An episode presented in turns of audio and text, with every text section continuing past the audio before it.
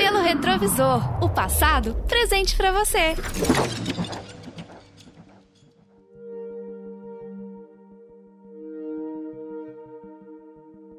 Estados Unidos, 1983. A Pepsi Cola começa uma campanha publicitária agressiva em várias cidades pelo país para provar um ponto: que todos os americanos preferem o gosto da Pepsi ao da Coca-Cola, mesmo que não admitam isso. E conduziram vários testes cegos onde os participantes bebiam os dois refrigerantes sem saber o que cada copo continha, para em seguida dizer qual deles era o seu favorito. E para a surpresa não só da população, mas também dos diretores da Coca-Cola, a grande maioria preferia mesmo a Pepsi. Resultado que seria confirmado após a Coca-Cola conduzir testes semelhantes por conta própria. Preocupados com o aumento na participação do mercado de bebidas da Pepsi, a Coca-Cola resolveu tomar a atitude mais radical de toda a sua história: mudar o sabor do refrigerante mais consumido do mundo naquele momento, lançando a New Coke em 23 de abril de 1985.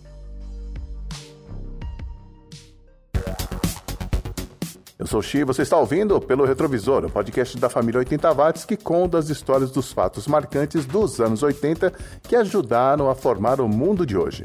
Nesta edição, nós vamos relembrar o maior fracasso na bem-sucedida história da Coca-Cola.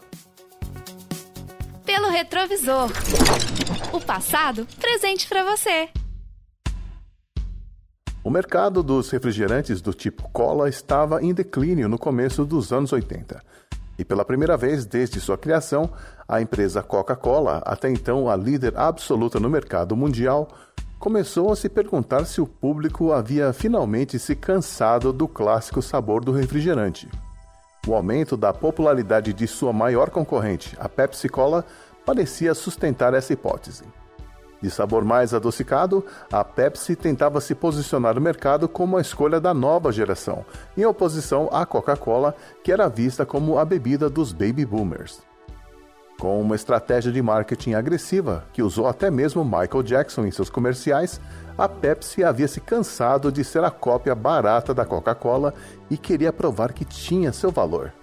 A estratégia audaciosa da Pepsi no ano de 1983 de realizar testes cegos em várias partes do país e até mesmo no exterior, em países como a Austrália, parecia ser a prova definitiva de que a Coca-Cola havia sido alcançada pela concorrência. O tal teste consistia em uma degustação feita em uma mesa de dois lugares, onde o examinador e o participante sentavam de frente um para o outro. Na frente do participante eram colocados dois copos idênticos com amostras dos dois refrigerantes. Na frente do examinador, as garrafas da Pepsi e da Coca ficavam atrás dos respectivos copos, ocultas do participante por uma caixa de papelão. Após provar um gole de cada bebida, o participante deveria eleger aquela que agradava mais ao seu paladar, momento em que o examinador levantava a caixa e revelava a escolhida, que quase sempre era a Pepsi. This is the taste. This is the test. Pepsi versus Coke, the Pepsi Challenge. Pepsi. And all across America, more people pick Pepsi, Pepsi. time after Pepsi. time after time. Pepsi Cola. Oh, what a time! It's gonna be Pepsi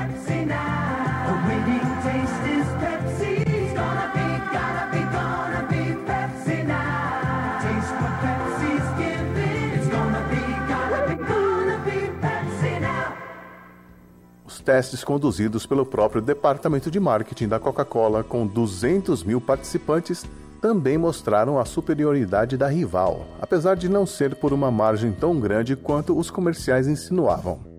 Mas considerando que até mesmo entre os fãs da Coca-Cola essa vantagem da Pepsi se mantinha, os diretores da empresa se viram forçados a tomar uma atitude.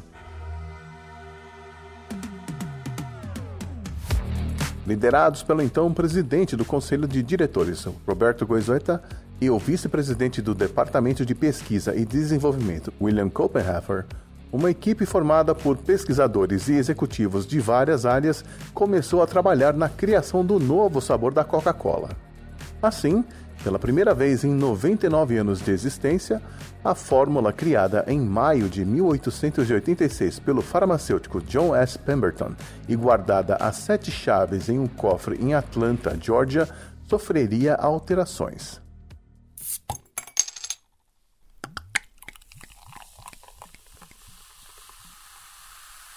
Qualquer pessoa que já tomou uma Coca-Cola na vida sabe que o primeiro gole sempre pega na boca. Esta sensação é causada pela proporção de ácido fosfórico e ácido cítrico na bebida, algo que foi modificado na New Coke para deixar o sabor mais suave e melhorar o aroma. Também houve um aumento nas quantidades de açúcar e xarope de milho com alto teor de frutose e foram feitos ajustes para melhorar a cor da bebida. Após dois anos de desenvolvimento ao custo de 4 milhões de dólares, a fórmula da New Coke estava pronta. Foram realizados novos testes cegos que comprovaram que a New Coke levava melhor tanto sobre a Pepsi quanto sobre a Coca-Cola original. Certos de que tinham um produto superior em mãos, Roberto Goizueta e o presidente da Coca-Cola, Donald Kill, realizaram uma coletiva de imprensa no Lincoln Center em Nova York no dia 23 de abril de 1985 para apresentar a New Coke. The best soft drink, Coca-Cola, is now going to be even better. Simply stated, we have a new formula for Coke. Goizueira confirmou que, apesar da mudança parecer ser a ação de marketing mais ousada da história dos produtos industrializados, eles estavam convictos e seguros sobre ela. Donald Kill acrescentou: Nunca estive tão confiante sobre uma decisão quanto a que estamos anunciando hoje. I mean, are you 100% certain that this won't bomb, this new formula? I think, as I said, I think this is the surest move ever. Because the consumer made it. We didn't. Eles revelaram também que o sabor original da Coca-Cola não seria mais fabricado. Tal decisão se baseava no temor de dividir a participação de mercado da empresa entre o sabor original e a New Coke. Era tudo ou nada para a Coca-Cola.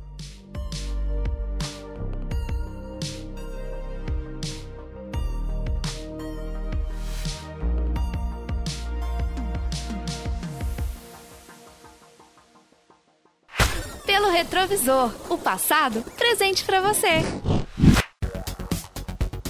Os efeitos da mudança foram imediatos. As ações da empresa na bolsa caíram enquanto as da Pepsi subiram. A Pepsi festejou dando um dia de folga para os funcionários e publicando um anúncio em um jornal dizendo que o rival tremeu depois de 87 anos de disputa. Os consumidores correram para os mercados para comprar os últimos lotes da velha Coca-Cola que sumiram das prateleiras em poucas horas. Mas nada disso preocupou os diretores da Coca-Cola. Afinal, os testes haviam mostrado que o novo sabor era superior e o público acabaria percebendo isso também. Recently, an independent research firm ran a taste test between Coke and Pepsi, and the taste more people chose was the taste of Coca Cola. Yes, more people all across the country, when comparing Coke to Pepsi, chose the taste of Coke as the better taste. Let's look at it this way. We gave America a choice, and more people said Coke is it. It's a hit. It's a Coke. Em Nova York e Washington, os dois primeiros mercados a receberem os primeiros lotes da New Coke, houve um aumento de 8% nas vendas da Coca-Cola em relação ao mesmo período do ano anterior.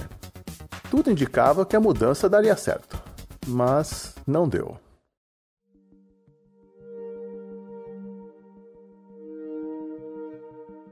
Hoje em dia nós sabemos que as mudanças nunca são bem-vindas entre os fãs de qualquer coisa, mas esse conhecimento ainda não existia em 1985. Em poucos dias, o número de ligações no serviço de atendimento ao cliente da Coca-Cola aumentou tanto que foram necessárias novas contratações de atendentes e, pasmem, de psicólogos e psiquiatras que atendiam os casos mais extremos, onde as pessoas reagiam como se tivessem perdido um ente querido. Em várias cidades pelo país, as pessoas protestaram, esvaziando garrafas e mais garrafas da New Coke no esgoto. Protestos das empresas de engarrafamento que trabalhavam para a Coca-Cola se juntaram aos de uma nova organização chamada Bebedores Americanos da Coca Original, criada exclusivamente para pressionar a empresa a trazer de volta o sabor tradicional. 40 mil cartas, 400 mil ligações telefônicas e inúmeras manifestações contra a New Coke forçaram a empresa a organizar uma nova coletiva de imprensa em 11 de julho daquele ano para admitir o erro e anunciar a volta da fórmula original. I'm Don Keogh, president of the Coca-Cola Company. When we brought you the new taste of Coke, we knew that millions would prefer it, and millions do. And we knew that it would beat the taste of our major competitor, and it does. What we didn't know was how many thousands of you would phone and write asking us to bring back the classic taste of original Coca Cola. Well, we read and we listened, and you know the rest. Uma notícia tão bem-vinda que chegou até a interromper a programação dos canais de televisão. As vendas voltaram ao patamar que estavam antes, a Coca continuou líder no segmento de refrigerante escola e o mundo abraçou a Coca original como se tivesse reencontrado uma velha amiga dos tempos da escola. A fórmula da New Coke não foi totalmente descartada. Em 1990, ela voltou ao mercado com o nome de Coke 2, mas acabaria sendo descontinuada desta vez para sempre em 2002. Mas onde foi que a Coca-Cola errou?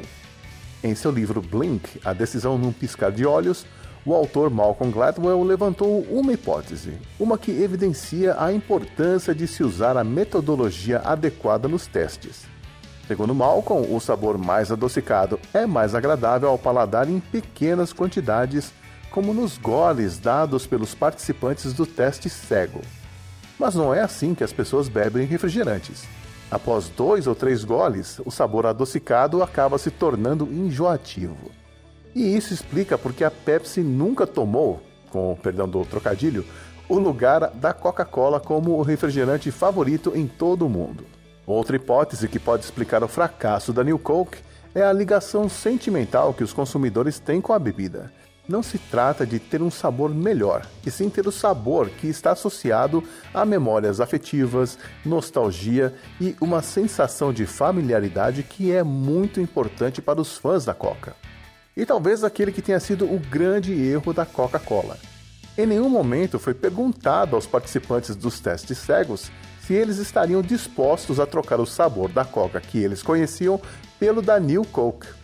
Ao assumirem que os consumidores responderiam com um retumbante sim, os executivos da Coca-Cola cometeram o maior erro na longa e bem-sucedida história da empresa, que foi abalada com a decisão tomada em 23 de abril de 1985.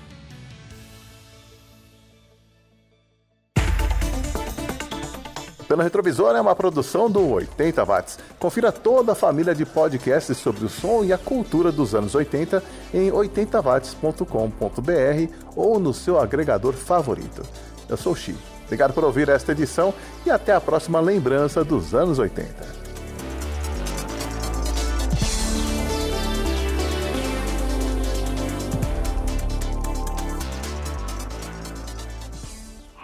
Pelo retrovisor, passado presente para você.